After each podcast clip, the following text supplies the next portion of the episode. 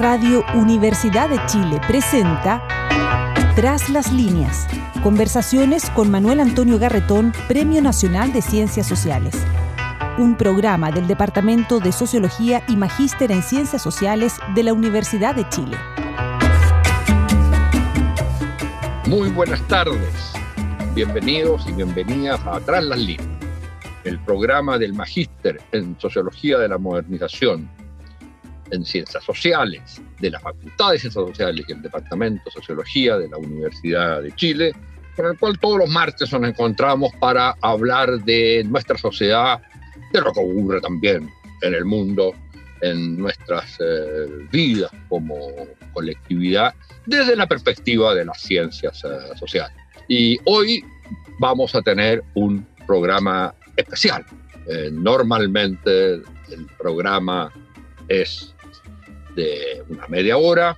Hoy día destinaremos más tiempo eh, a ello porque hemos decidido eh, tocar el tema que más preocupa hoy día al conjunto de la sociedad chilena desde la perspectiva eh, de las ciencias sociales más académica, aunque siempre está comprometida con los procesos que vive nuestra sociedad. Y entonces eh, hablaremos de lo que está viviendo el país como el momento constitucional y de lo que fue fundamentalmente el domingo la instalación, la constitución de la asamblea o convención constitucional, como se le llama, que fue algo, yo diría, memorable, histórico Estamos para ello con Verónica Figueroa, que ya ha visitado nuestro programa. Ella es eh, profesora de la Universidad de Chile, del Instituto de Asuntos Públicos y es también vicepresidenta del Senado. Después del rector de la universidad, es la máxima autoridad del Senado de la universidad.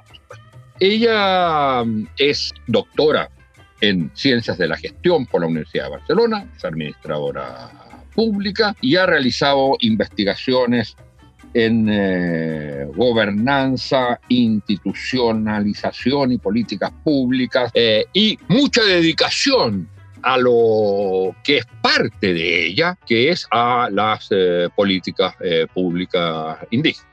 Por otro lado, tenemos a Octavio Bendaño, que es un colega mío, profesor en, la, en el Departamento de Sociología de la Universidad de Chile. Él es eh, doctor en ciencia política de la Universidad de Florencia.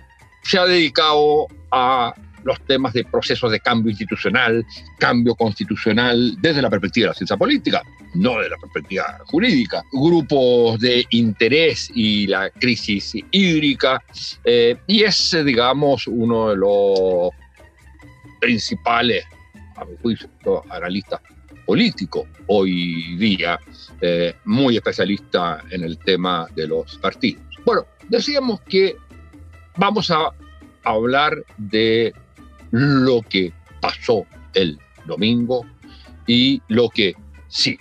Y quisiera partir porque me parece un tema central, la discusión hoy día, por una afirmación que se ha repetido mucho y que la retomó la presidenta de la convención en el momento que fue elegida. Y es la idea que estamos en presencia de un proceso refundacional ella habló de, refundar Chile. Eh, yo tengo la impresión que más adecuado es hablar de proceso refundacional, no se refunda en un momento, se va refundando. Frente a eso han habido voces muy contradictorias a esto, en el sentido que señalar que eso es no entender lo que es la historia del país, eh, que lo que puede haber son reformas, cambios. ¿En qué sentido uno podría decir que sí, por lo menos es mi convicción, es mi convicción, estamos en un proceso refundacional, quizás de la envergadura de lo que fue la independencia, que sin embargo, como me imagino Verónica nos va a decir, tuvo un cierto aspecto refundacional. Para algunos de los pueblos o naciones que constituyen el país fue refundacional, no para los otros. También fue un momento refundacional eh, la década del 20 en Chile, que culmina de alguna manera con el, el gobierno de los frentes populares. Tuvo un componente refundacional importante, eh, aunque no fue una refundación, un proceso completo, pero sobre un aspecto fundamental, que fue la reforma agraria, lo que se llamó la Revolución de Libertad, y la reforma agraria del presidente Frey.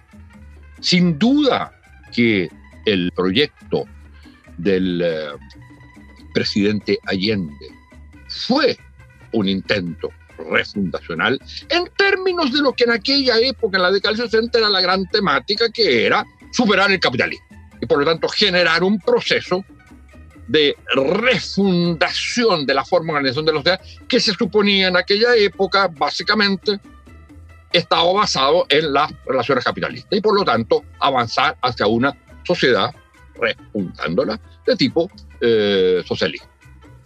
La dictadura militar eh, efectivamente hizo una refundación, yo diría, lo más negativo que hay del país. Generó un país contra lo que había sido su historia. Y de alguna manera, a partir del plebiscito de 1988, lo que hubo fue una refundación del régimen democrático.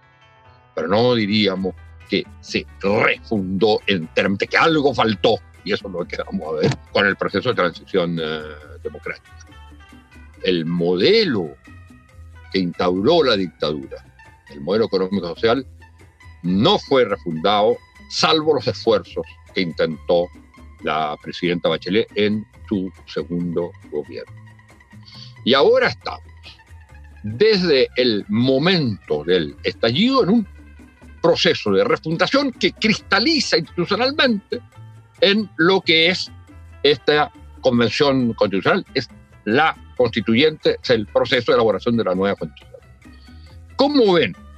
Partamos por Verónica, ¿cómo ven usted esta dimensión, sobre todo teniendo en cuenta el tema que te interesa mucho, me imagino, Verónica, ¿no es cierto? Es el tema de los pueblos originarios y del Estado plurinacional.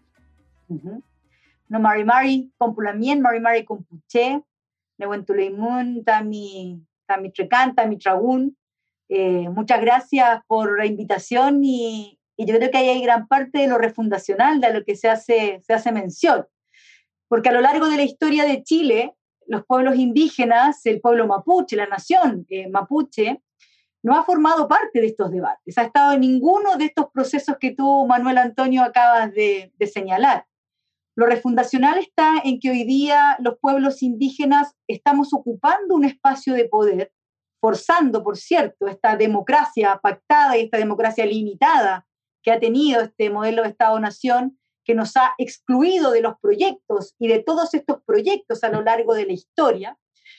Es refundacional también porque si uno mira la historia de Chile, hubo, ¿cierto?, antes de que se instalara esto que conocemos hoy día como Estado-Nación, múltiples pactos, tratados, parlamentos que nosotros como pueblo-nación mapuche eh, entablamos con la corona española, más de 20 entre el periodo de mediados de 1600 hasta el inicio de la República.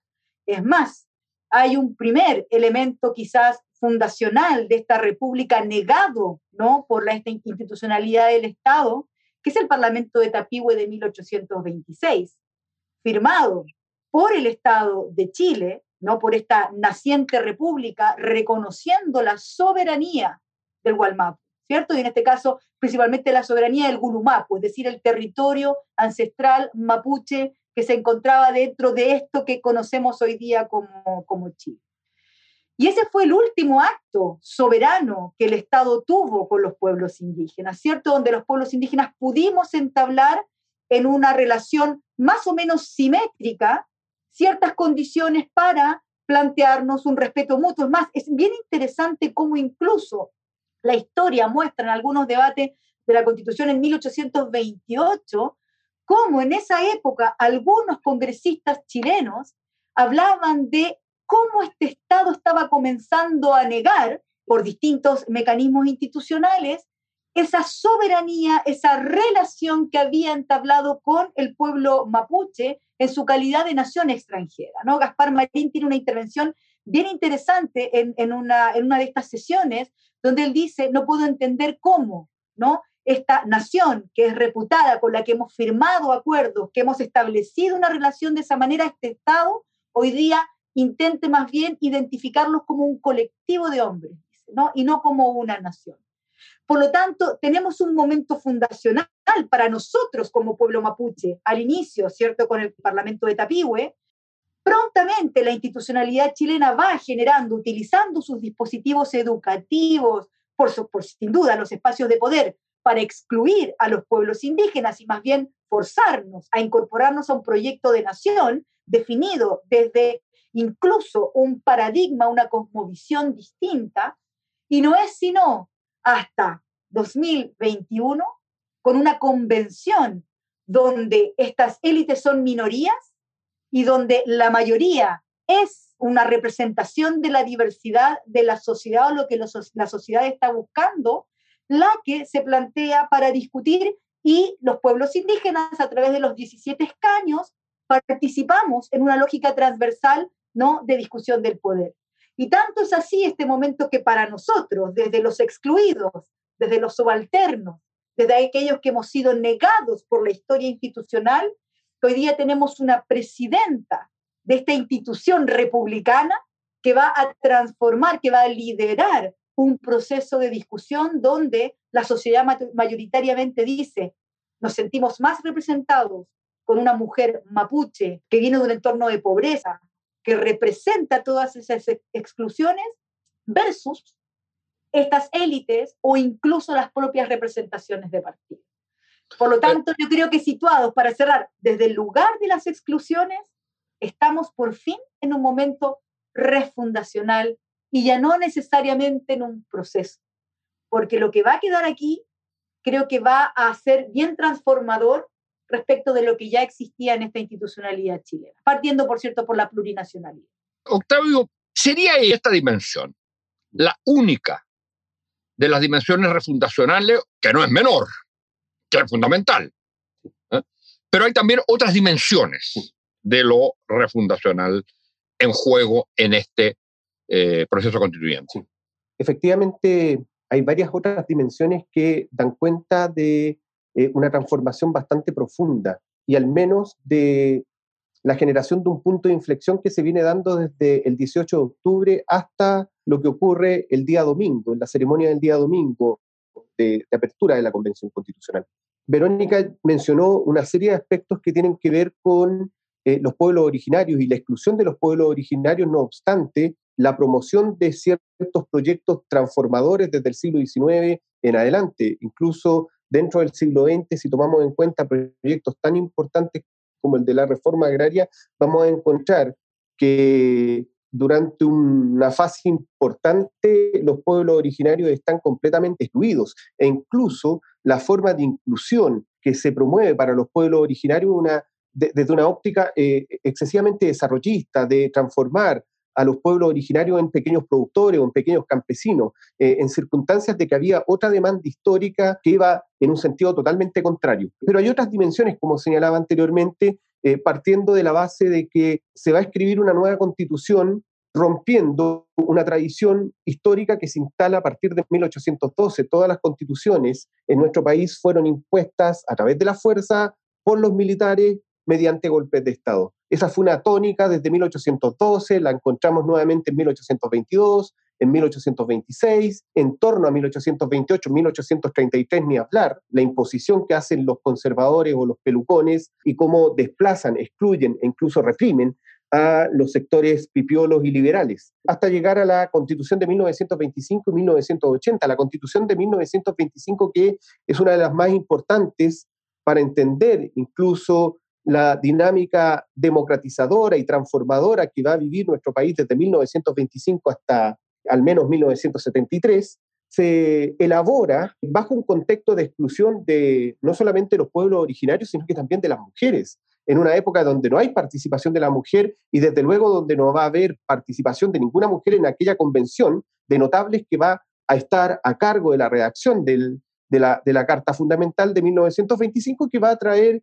eh, o que va a tener una serie de contenidos muy importantes y relevantes para lo que va a ser posteriormente la democratización y la transformación estructural que se va a llevar a cabo en nuestro país más adelante. Ni hablar en el caso de, lo que sabemos de la Constitución de 1980 y en, ese sentido estamos frente a un momento al menos inédito. Si, bien no refundacional, podríamos decir que es inédito, marca eh, un punto de inflexión, no solamente porque rompe con una tradición histórica, no solamente porque se incorporan los pueblos originarios, sino que también porque es paritaria y porque intenta representar a la diversidad del país, intenta representar a las regiones, intenta o logra incluso dar cabida a las demandas regionales, a las demandas locales y no solamente a lo que se percibe desde el centro, desde la región metropolitana, que es la que logra imponer gran parte de los criterios y de las decisiones, o, concentrar gran parte de, los, de las decisiones y desde luego el destino de los recursos públicos en nuestro país. E, en ese sentido, sí podríamos hablar de un momento refundacional,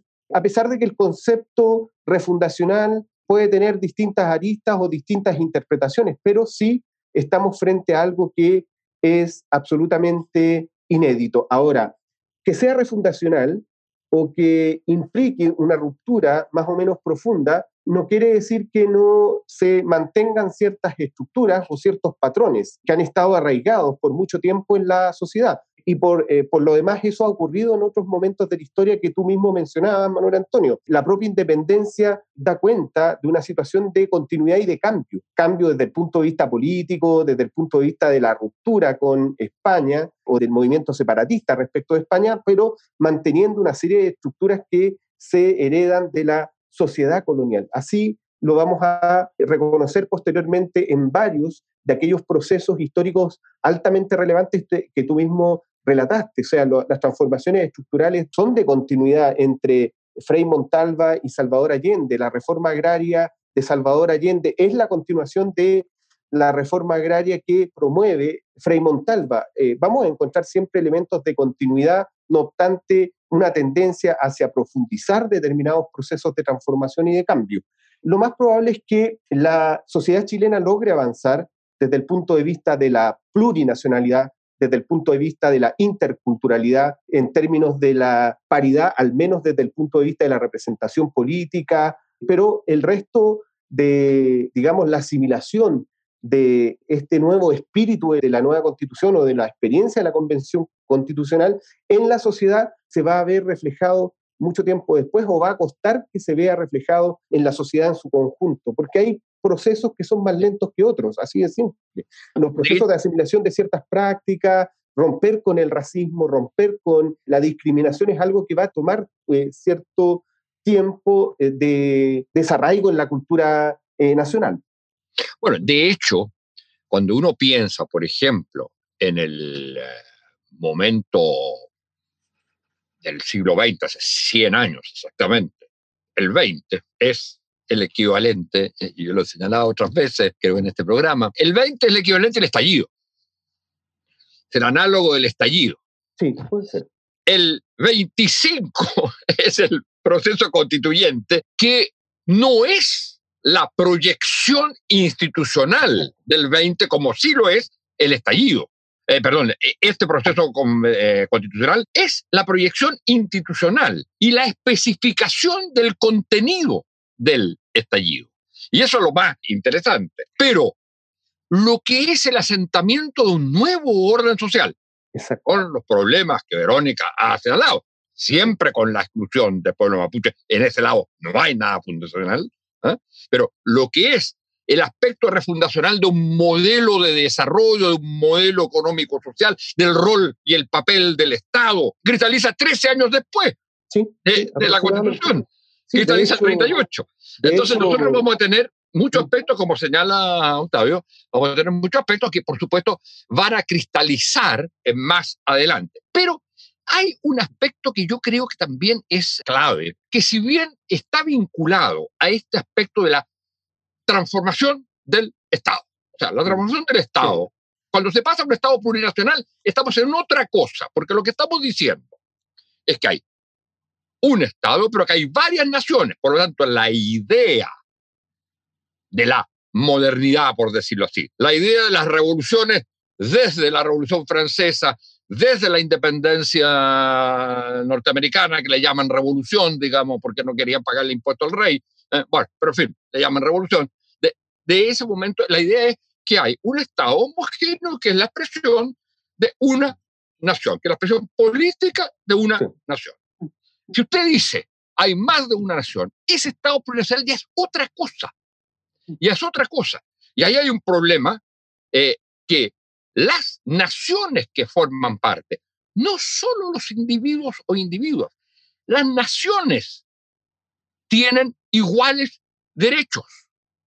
En ese sentido, el concepto de Estado plurinacional tiene una potencialidad eh, muy fuerte porque no es un problema de tratamiento de minorías. Sí, sí. La nación chilena, llamémosle chilena a los que son los herederos, los españoles, digamos, la, naciones no, la nación chilena no originaria construyó un Estado que la expresa enteramente a ella. No se trata de darle derechos a las personas de los pueblos originarios, sino reconocer en ellos el carácter de nación. Por lo tanto, con derechos territoriales, con derechos lingüísticos y con... autonomía y libre determinación. Eh, por supuesto. Y eso, y eso va a ser un problema enorme. Ahora, yo tengo la impresión, y ese, digamos que es sin duda uno de los temas centrales, pero cuando uno piensa también en las transformaciones, yo diría que hay, por lo menos voy a cenar dos cosas que me parecen clave, que van a significar un cambio muy radical. Si nos hacemos cargo en este momento uno, de las transformaciones que se viven a nivel mundial, como es la crisis climática, la crisis de una forma de relación de la condición humana que es la sociedad patriarcal, que no es necesariamente lo pero que son, que son crisis que tienen su dinámica propia y que obligan a pensar nuevas maneras de organizarse, pero al mismo tiempo tenemos la particularidad de la crisis chilena, que incluye, por supuesto, lo que ya acabamos de decir sobre los pueblos originarios, pero que tiene que ver con la herencia de uno de los momentos fundacionales principales, que fue la dictadura. Entonces, tenemos una sociedad escindida. Escindida, yo diría, culturalmente, no solo por el aspecto de los pueblos originarios, mm. sino en la medida que hay quienes consideran o consideramos que aquí hubo algo semejante a un genocidio y que de ahí se fundó un orden social determinado. Y ese orden social hay que cambiarlo. Y ese orden social es un orden socioeconómico y que quedó cristalizado en una constitución. Entonces, hay una refundación, no solo por los originarios y Estado plurinacional, también lo que es ciertos elementos de la civilización contemporánea que tienen que ver con la crisis climática y con la crisis patriarcado. Y por último, elementos que tienen que ver con la crisis particular de la sociedad chilena, que se le ha dado llamar el neoliberalismo, pero que el neoliberalismo es una forma, yo diría, particular, específica, de reproducir lo que nunca superó la sociedad chilena históricamente, que es el orden ascental, o si ustedes quieren, la desigualdad como el elemento fundamental en la constitución de la sociedad. Y si eso se toca más allá de los aspectos que tienen que ver con la igualdad de los pueblos originarios, pero tiene que ver una sociedad que se estructura de una manera distinta. Y eso quedó claro en el estallido, en el no reconocimiento de las jerarquías, ni de las autoridades, ni porque alguien me va a venir a decir lo que yo tengo que hacer. La desigualdad concebida no solo como la gran distancia socioeconómica, sino también como la desigualdad de trato. ¿Por qué unos van a mandar sobre los otros? Entonces, estamos en presencia de una cristalización, de una condensación de tensiones y de crisis y la superación parcial, gradual, yo diría radical, pero sin duda gradual, de las formas de convivencia. Y cuando uno dice la forma de convivencia, dice también, no solo las formas de convivencia fundamentales que tienen que ver con el trabajo, que tienen que ver con la familia, que tienen que ver con el sistema escolar, que tienen que ver con los derechos de salud, vivienda, etcétera, sino también cómo se organiza políticamente. Hemos tenido un sistema básicamente que la sociedad se representa a través de partidos, con sectores que quedan de alguna manera más excluidos que otros. Y esto va a significar otra forma de organización y otro rol de la política, ¿o no? Absolutamente. O sea, es que de hecho es, tan estructural lo que tú señalas cuando, y eso tiene que ver con algo que hasta el momento ha estado fuera del debate.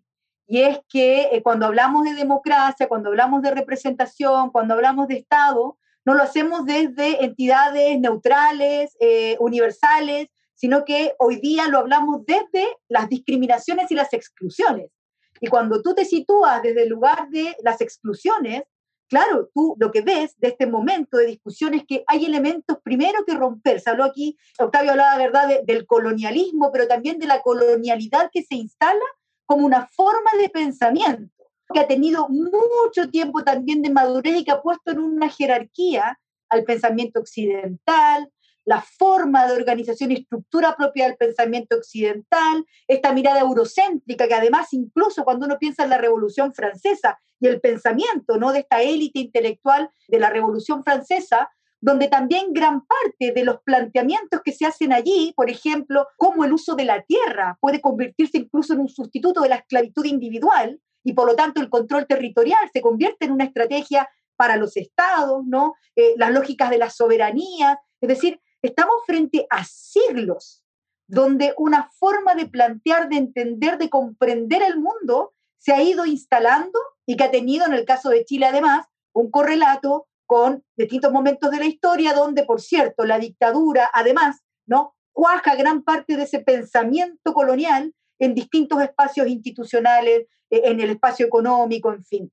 Pero también nos encontramos con que esta colonialidad, que esta estructura, esta forma de ejercer el poder de estas élites, ¿no? que hoy día esta sociedad chilena no se ve representada, donde emerge lo indígena como una forma de resistencia, ¿no? como una alternativa incluso para este nuevo relacionamiento al que tú hacías mención. Si cuando hablamos hoy día del relacionamiento con la madre tierra, ¿no? y decir la madre tierra es sujeta de derechos, cuando hablamos de la soberanía alimentaria, que es algo que en las identidades territoriales indígenas mapuche es de manera ancestral, los territorios como conformaciones de estructuras de representación, de diálogo, de formas de hacer política, de hacer economía, de ejercer soberanía, que no necesariamente la soberanía radica en el Estado.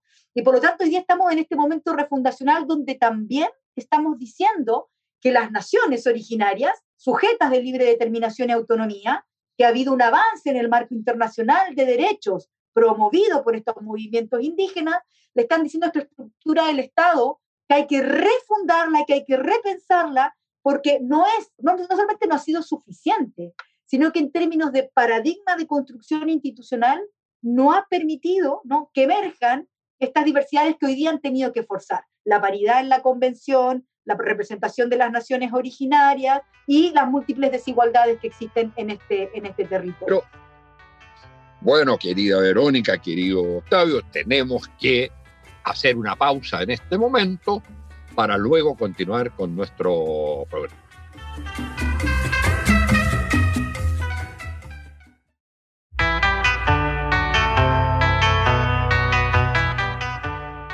Retomamos nuestra discusión con Octavio Bendaño y con Verónica Figueroa sobre la profunda transformación o momento de transformación que está viviendo el país con el establecimiento de la Convención Constitucional y este momento que hemos apelado momento refundacional. Yo quisiera, yo quisiera eh, preguntarle a Octavio, estando básicamente supongo de acuerdo en, en todo esto. Esta tarea, ¿cómo se enfrenta? Porque tú te das cuenta que, por ejemplo, entre otras cosas, tenemos de aquí a seis meses una elección presidencial, una elección de parlamento. ¿Cómo estas nuevas formas, porque aquí hay, evidentemente están surgiendo y no están cristalizando, no sabemos cuáles van a ser, nuevas formas de representación. De hecho, la idea misma de representación está en cuestión. Entonces, uno diría, aquí hay un parteaguas que es el estallido y la proyección institucional del estallido y la presencia del estallido del mundo social para decidir su destino en la Constitución. Pero de aquí para adelante, entonces, ¿esto cómo sigue? ¿Cómo se van formulando las nuevas formas, por ejemplo, de organización política, de representación, de toma de decisiones? Buena pregunta y quisiera partir entrelazándola con algo que mencionaba Verónica anteriormente, sobre todo del eurocentrismo y de cómo determinadas formas y visiones de la realidad han permeado a la sociedad chilena durante mucho tiempo. Basta recordar lo que fue la trayectoria de la izquierda chilena. La trayectoria de la izquierda chilena negó prácticamente al mundo campesino e indígena por mucho tiempo, porque asumía una concepción absolutamente progresiva de la realidad. Su sujeto de cambio fue siempre el obrero y el movimiento obrero. Entonces asumió esta, esta concepción progresiva de la realidad, donde su apuesta fue siempre por los proyectos de modernización, de industrialización, pero negando a el resto de los sujetos históricos que, que estaban presentes en la sociedad chilena. Basta decir que no hubo en Chile, en la izquierda chilena, en la intelectualidad de la izquierda, un equivalente a un Mariátegui, que en el caso de Mariátegui llegó a plantear que los problemas de la sociedad peruana pasaban por afrontar o enfrentar eh, de manera directa la realidad de las comunidades y de los pueblos originarios. Eso no ocurrió. En, en, el caso de nuestro país, la izquierda chilena pecó de eurocéntrica por mucho tiempo. Y a propósito de la pregunta que tú me haces, efectivamente hay una serie de desafíos hay una serie de desafíos no menores porque nos encontramos frente a un contexto de precariedad institucional. No existe una institucionalidad sólida que permita arraigar o asegurar esta transformación, que permita llevar o canalizar de manera adecuada toda la transformación que vamos a eh, comenzar a vivir a propósito del inicio de este proceso constituyente. Y aquí me avalo también de algo que, de una reflexión que tú mismo planteabas a propósito de la constitución de 1925. La constitución de 1925 tomó bastante tiempo para lograr arraigarse y lograr eh, cristalizar toda esa nueva institucionalidad. Fueron alrededor. Hubo dictadura, hubo dictadura entre hubo medio. Dictadura, hubo dictadura entre medio, la dictadura de Ibáñez. Hubo una situación de, de, desequilibrio y de inestabilidad política entre el año 31 y el año 32, con la República Socialista entre medio también, hasta llegar a, a Alessandri que eh, logra nuevamente en su segunda administración afianzar esa institucionalidad, pero a través de métodos autoritarios, pues, eh, como acudiendo a facultades extraordinarias. Entonces, tenemos una experiencia histórica de transformación institucional, de cambio constitucional, donde arraigar la nueva normativa, arraigar esos nuevos principios y el espíritu de esa constitución o de lo que va a ser la nueva constitución puede tomar mucho tiempo, sobre todo teniendo en cuenta eh, este problema de fragilidad institucional que se ha venido profundizando y agudizando en las últimas décadas. El, el estallido social no hace más que evidenciar o desnudar toda esa crisis institucional que se venía dando desde hace mucho tiempo. Y desde luego eso es eh, uno de los grandes desafíos que va a tener este proceso constituyente y lo que pueda resultar del proceso constituyente, que es el establecimiento de una nueva constitución con un espíritu absolutamente distinto al que tuvieron las constituciones anteriores, entre otras cosas, porque tendría que ser paritaria, tendría que apuntar hacia asegurar una plurinacionalidad o multiculturalidad, pero bajo esta, esta situación de inestabilidad institucional. Y si lo comparamos con otros momentos anteriores, hoy día no hay partidos que aseguren precisamente una adecuada comunicación entre la sociedad y el sistema político y lo que será la nueva institucionalidad política para lograr arraigar, para lograr anclar esa, esa nueva normativa. Pero ese, ese, punto, nuevo... ese punto es súper importante porque tú dices, no hay hoy día partido o sistema de partidos, sistema de partidos, digamos, sí. ¿eh? que aseguren la vinculación con la sociedad. La pregunta Exacto.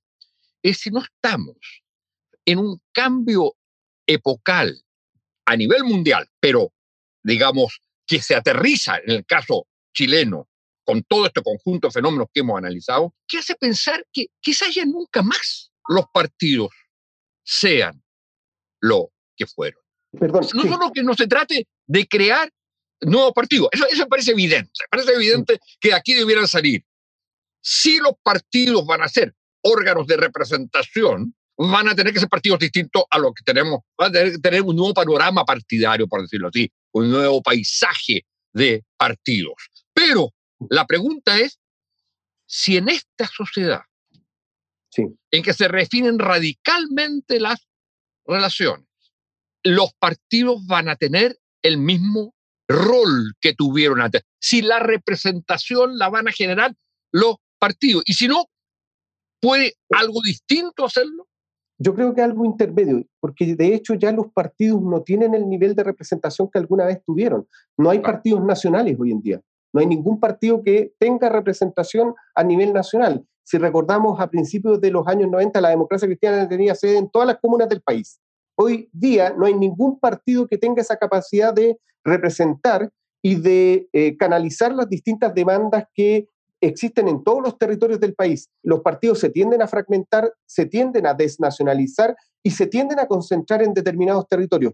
Lo más probable es que, de partida, eh, la Convención Constitucional eh, representa la posibilidad de revertir una crisis que se ha venido agudizando, como estableciendo un marco institucional que permita combinar aquellas formas de participación que se han estado promoviendo desde la sociedad civil y aquellas formas de representación que son necesarias o que han sido necesarias y que van a seguir siendo necesarias en el mediano plazo, en el largo plazo. Y respecto a los pueblos originarios, ahí hay un punto doblemente problemático. Porque una cosa es, ¿no es cierto?, la representación de la nación. En este caso, de la nación eh, mapuche. Ya. Pero se supone que al interior de esa nación hay diferencias. Hay posiciones, si no se quiere usar la palabra ideologías, digamos, visiones políticas sobre distintas cosas que no son las mismas. No es una comunidad absolutamente homogénea en todo. Hay visiones, necesariamente hay, hay pluralidad de visiones. Entonces, uno dice, ahí el problema se complica, porque por un lado la representación de los pueblos originarios, de la nación como tal, entonces uno diría una especie de Estado dentro del Estado, pero ese Estado dentro del Estado, al igual que el Estado del conjunto del país, está atravesado por distintas visiones, posiciones, etc. ¿Cómo ve eso? Claro. A ver, yo creo que uno puede verlo como un problema o, como, o puede verlo más bien como una oportunidad para dar cabida a lo que significa el planteamiento de una relación del Estado con las naciones. Claramente no hay, si uno lo mira en términos ideológicos, por cierto, dentro del propio mundo mapuche, tenemos diversidad de planteamientos, incluso de participar o no dentro de la propia institucionalidad del Estado, como lo que ha ocurrido con la Convención. Pero yo más bien lo que diría es que los pueblos indígenas hoy día están más bien con una agenda de representar los mínimos que requerimos para establecer un diálogo con esta nación. Y eso nos va a estos aspectos pequeños que tienen que ver con si diferimos o no de un proyecto o no. Más bien tiene que ver con cómo, dentro de lo que esperamos quede en la Constitución, una Constitución plurinacional e intercultural, se definen espacios para que las naciones tengamos voz en los distintos espacios del Estado, para instalar de alguna manera estos mínimos plurinacionales. Quizás pueda ser parte de un debate mayor más adelante, cuando estemos, ¿no? cuando esta constitución vaya teniendo un grado de implementación ir a los niveles del detalle, pero hoy día más bien la tarea de los pueblos indígenas, y así la hemos planteado como parte de la convención, es poner los grandes temas que en cuanto a nación nos interesa eh, eh, de, transformación institucional. Eh, y por lo tanto, pensemos, si uno dice la plurinacionalidad que puede tener distintas expresiones en concreto, una de esas expresiones debiera de ser cómo los tres poderes del Estado dan cuenta de que no son homogéneos, no representan a naciones homogéneas, sino que representan a naciones preexistentes también. Y por lo tanto, ¿cómo estas naciones podemos parlamentar dentro de un poder legislativo? pero, pero eso supondría también, yo esa parte la entiendo perfectamente y debiera ser así. O sea, poder judicial, poder eh, ejecutivo y poder legislativo tienen que ser expresión de todas las naciones que están en ese poderes estatales. Pero a su vez, al interior de la nación, en este caso, de la nación mapuche, debiera haber también una autoridad política, digamos, una especie de Estado. Mm. No necesariamente. ¿O no? Es que allí está el tema, es que ahí está el tema cuando volvemos nuevamente a la lógica que ha primado en la relación con los pueblos con el pueblo mapuche en particular. El pueblo mapuche, nuestra estructura de representación no es piramidal, no es jerárquica ni lo va a ser. No lo ha sido en más de 200 años de relación con el Estado chileno y la corona española no tuvo ningún problema en parlamentar con esa estructura de representación, incluso rotativa, es muy interesante lo que planteó Elisa Loncón ayer, cuando ella plantea una presidencia rotativa. Esto está en el ADN del pueblo mapuche. Más allá de nuestras diferencias en términos de ciertos aspectos ideológicos, hay elementos que son estructurales. Entonces yo más bien apostaría a cómo, ¿no? Yo sé que es complejo, pero si nos situamos desde el lugar de la nación mapuche, con todas nuestras diversidades, hay cuestiones que son transversales. Y una de ellas tiene que ver con el ejercicio del poder. Dentro de la naturaleza del mundo mapuche la centralidad del poder, el, tener un poder unitario como ocurre en el caso de Chile, atenta contra la propia existencia de la nación mapuche. Lo que nos ha mantenido vivos ha sido que hemos sido capaces de generar estos grandes tragunes, de generar grandes acuerdos territoriales y desde eso parlamentar sin que exista una representación. Si hoy día incluso los escaños reservados se entienden a sí mismos, no como parte de una representación jerárquica, sino más bien como una vocería, huerquenes de sus territorios que van a llevar esas voces a la convención. Entonces, es, claramente un cambio, un cambio importante el comprender que la plurinacionalidad no significa cómo estos pueblos se amoldan a nuestra estructura de pensamiento institucional, sino más bien cómo se da cabida a esas expresiones del poder, que son muy diferentes en las naciones originarias y en la nación mapuche, siendo mayoritaria, aún más. No, va a ocurrir esa centralidad del poder, como ocurre en esa. Y por lo tanto se invita a nuevas formas de, pensar esa estructura. Sí, esto plantean, y, se, y, se, lo planteo también como pregunta a Verónica, un desafío no menor respecto del el ejercicio de la soberanía, dónde reside la soberanía, incluso dónde reside el poder constituyente, si reside en la nación o reside en el pueblo. O sea, hay toda una discusión que se viene dando desde el siglo XVIII, fines del siglo XVIII, Sieyes, en el, en el contexto de la Revolución Francesa, plantea que la soberanía, el ejercicio de la soberanía, reside en la nación. Más adelante se va a plantear de que no, eh, reside en una entidad mucho más abstracta, en la idea del pueblo. Entonces, ¿cómo eso se ¿Cómo es esta discusión se combina con lo que tú estás planteando? O sea, de hecho, estamos participando ¿no? dentro de una institucionalidad creada por este Estado, que es la Convención Constituyente para definir un nuevo tratado. Por lo tanto, hay allí una representación, tenemos vocerías, tenemos estas voces legitimadas, elegidas por un mecanismo, ¿cierto? Incluso occidental, chileno, para que participen de la convención. Y tienen el mandato de posicionar estas agendas que si uno las mira, a diferencia de otras candidaturas, eh, lo que tienen son estos temas, estos pisos mínimos, ¿no? La plurinacionalidad, libre determinación y autonomía.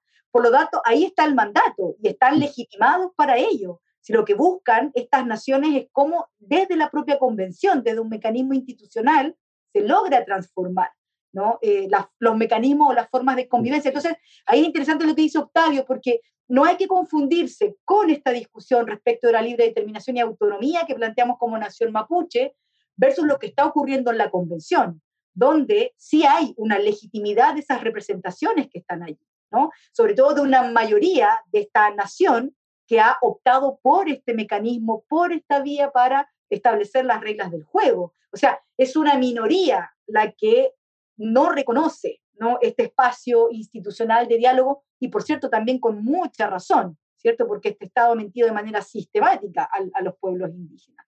Pero sí este espacio es un espacio legítimo.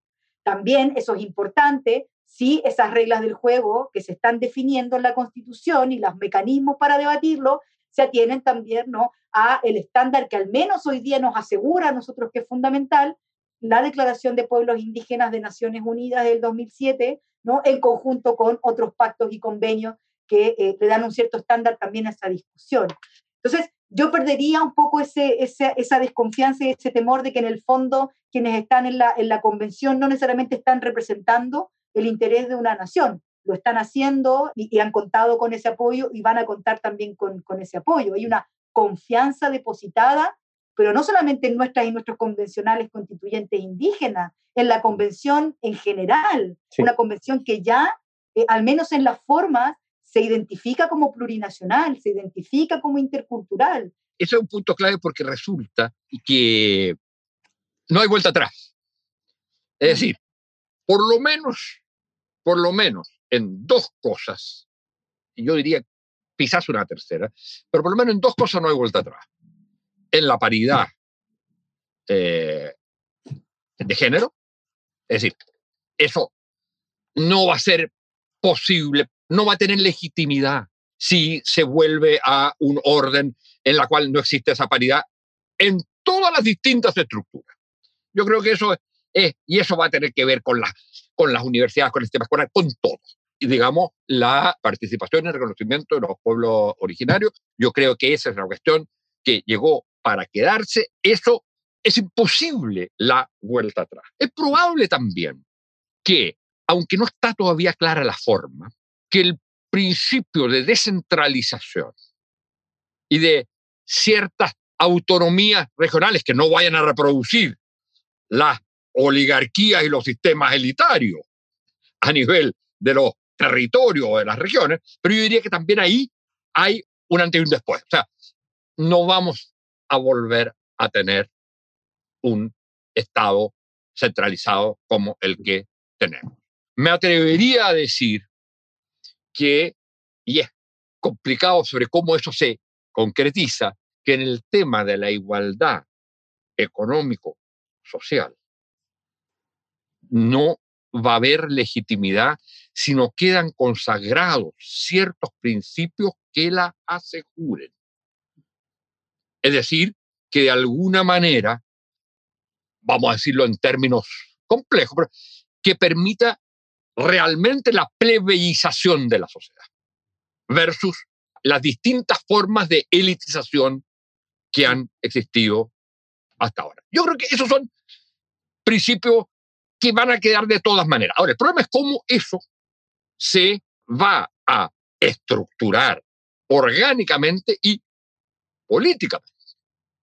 Y ahí es donde el tema de la política, a mi juicio, es un tema fundamental y hay un cierto, ¿cómo se va a conciliar esto? Que requiere una solución política con esta cultura del rechazo a la política como existe, como existe hoy. Pienso que ese problema que tú planteabas respecto de la condición de las élites, que por lo demás fue un tema de discusión y de reflexión por mucho tiempo, dado que en la sociedad chilena se observaba eh, una escasa rotación de las élites o una escasa circulación de las élites, queda superado el día domingo. Queda completamente superado el día domingo con la, la elección de, de Elisa Loncón y con la elección de Jaime Baza, dos representantes o dos eh, figuras que no provienen de la élite tradicional. Eso es cierto. Por eso digo, no hay vuelta atrás, no hay vuelta atrás. Pero ¿cuál, cuál va a ser la en, la en la instancia eh, de, toma de decisiones más relevantes que ha tenido nuestro país en los últimos años. Entonces, eso probablemente va a marcar eh, un antes y, de partida está marcando un antes y un después, pero también se va a imponer como tendencia. Se ha planteado la posibilidad de ampliar la mesa, la mesa directiva, incluyendo a otras personas u otras figuras de la convención que no pertenezcan ni siquiera a, a, lo que podríamos denominar la élite académica, porque en el caso de Loncono, en el caso de Jaime Baza, si bien no son parte de la élite tradicional, son dos personas que vienen del mundo académico. Pero resulta que hay personas que no vienen del mundo académico y están en, la convención. Si esas personas van a tener cabida en instancias eh, directivas o, o a propósito de la, de la propuesta de Loncón, que es eh, notable, de la rotación de la directiva. Si en el momento de la rotación esas otras figuras van a poder integrarse a los cargos directivos. Con eso marcarían una tendencia que los próximos años quizás estaría presente en muchos ámbitos de, la vida social en, nuestro país. Ahora, eh, ciertamente, Manuel Antonio y, Verónica, el desafío que tiene la convención no es menor teniendo en cuenta toda la tensión que, enfrenta, que enfrenta eh, eh, en el fondo la política en, nuestro país. Y tomando en cuenta también que tanto la elección de los constituyentes como el, el plebiscito de entrada no logran revertir la crisis institucional que se ha, venido arraigando o, configurando en nuestro país. Eh, ni hablar en el caso de la última elección de gobernadores. Lo que hacen es precisamente arrastrar la crisis institucional. La pregunta es si esta convención constitucional, su funcionamiento y su resultado van a permitir revertir esa, esa situación de crisis. Yo espero que sí, tomando en cuenta estas tendencias que hemos eh, venido reafirmando quisiera dejarle planteado esta, esta pregunta que terminemos con ella. ¿Se puede expresar esto que estamos viviendo y que se vive en el proceso constituyente con este ejemplo simbólico de lo que fue la elección de la mesa directiva? ¿Va a tener o no impacto en las próximas elecciones que existen no podrá decir eso eh, pertenece al mundo pasado. No, va a haber elecciones presidenciales y parlamentarias. ¿Van a ser dos cosas enteramente paralelas o va a haber posibilidades de interpenetración, sobre todo uno diría de interpenetración desde el mundo o sociedad que se está construyendo en la Convención Constitucional hacia el mundo de lo político. En estas elecciones que vienen ahora. Mm. ¿Vamos a ver algo de esto o no? A ver, mi, mi perspectiva tiene que ver con que el, el, espacio o el gran espacio de representación de la sociedad hoy día es la convención. Y yo creo que incluso por sobre las propias elecciones o los propios proyectos presidenciales. Yo no creo que haya mucho cambio en, en, ya están más o menos las cartas echadas respecto de las elecciones presidenciales, las líneas, e incluso las preferencias de la ciudadanía por ciertos partidos incluso o conglomerados no más vinculados a la, a la izquierda. Yo eh, creo que eso está más o menos claro. Lo que sí a mí me parece muy interesante es que la convención es el espacio inédito que por primera vez representa a la sociedad. Y por eso es que nos cuesta tanto. Uno mira la televisión lo que decía, ¿no? Usted decía, y esto se está viendo en vivo y en directo, tanto que le cuesta a esta ciudadanía incluso mirar esa diversidad en la televisión, mirarla en un espacio deliberativo. Yo creo que allí es donde está el espacio de legitimidad hoy día que va a permitir que tengamos una constitución eh, refundacional. Eh, creo que en realidad las candidaturas presidenciales lo que están tratando de hacer es más bien tomar el, proceso constitucional como el gran paraguas y alinearse con lo que vaya estableciendo la, la constitución o la propia convención. Octavio. Me parece muy relevante, yo tampoco apuesto a las próximas elecciones. Pienso que todo lo que estamos viviendo se va a proyectar más allá de, la, más allá de las elecciones, eh, sin duda. Entonces, eh, creo que la, relevancia va por otro lado, va por el lado de el impacto que el domingo produjo eh, a nivel de la opinión pública el inicio del funcionamiento de la convención y sobre todo la ceremonia inaugural que incluyó la elección de la presidenta y del vicepresidente de la, de la convención. Eh, creo que ahí muchas personas asumieron que hay un antes y un después, efectivamente. Y cuando eso ocurre, ya no hay vuelta atrás ya no hay vuelta atrás. Esto también de una u otra forma se vio en otras coyunturas previas que eh, de una u otra manera decantan en lo que estamos viviendo. A partir del año 2011 ya las personas empiezan a asumir o asimilar de que ya no es posible volver atrás porque se está viviendo un momento de movilizaciones, de interpelaciones al modelo de desarrollo, a la institucionalidad política, a la autoridad, que desde luego marca un antes y un después ese antes y un después hoy día está mucho más marcado. Pienso que será muy difícil volver al punto inicial, prácticamente imposible, eh, y eso es lo importante, eso es lo relevante porque de aquí en adelante los patrones culturales quizás eh, de la sociedad chilena van a empezar a cambiar o eh, se van a, comenzar a, modificar. y eso es lo importante, creo yo. El punto fundamental, y, y ahí volvemos al tema del inicio, al tema refundacional, es cómo esto que se expresa en este nuevo actor de la sociedad, que es la sociedad en chico, que es la Convención Constitucional. Es un nuevo actor político. Es algo equivalente en este momento a lo que fue, por ejemplo, o el sistema de partidos, o los movimientos de clase social, o los movimientos sociales en determinados momentos. Sí. Es, es el actor, es el sujeto político social. Eso es enteramente no. El problema es que es, de un cierto tiempo, de un cierto momento, entonces, el gran tema que viene es cómo esto va a generar nuevas instituciones. Y el componente refundacional tiene que ver también con formas nuevas de instituciones mm. que no son las mismas que conocimos y que van a tener que, por supuesto, tener por la naturaleza, lo que hemos hablado, mucha mayor flexibilización que lo que eran las instituciones clásicas, pero estamos en presencia de eso, estamos en un proceso de reinstitucionalización y eso yo creo que significa como la una de las principales dimensiones fundacionales, porque significa una nueva forma de relación entre política y sociedad, o sea, entre la sociedad, la gente y la forma como esa sociedad se gobierna. Y eso es lo que está abierto y es el gran eh, desafío. Bueno, vamos a tener que terminar, se nos ha hecho el tiempo muy corto. Muchas, muchas gracias, gracias Verónica Figueroa y Octavio Bendaño por esta conversación en Tras las Líneas. Chao, Tumay. Gracias a ustedes, un gusto. Estén muy bien. Adiós. Radio Universidad de Chile presentó Tras las Líneas. Conversaciones con Manuel Antonio Garretón, Premio Nacional de Ciencias Sociales. Un programa del Departamento de Sociología y Magíster en Ciencias Sociales de la Universidad de Chile.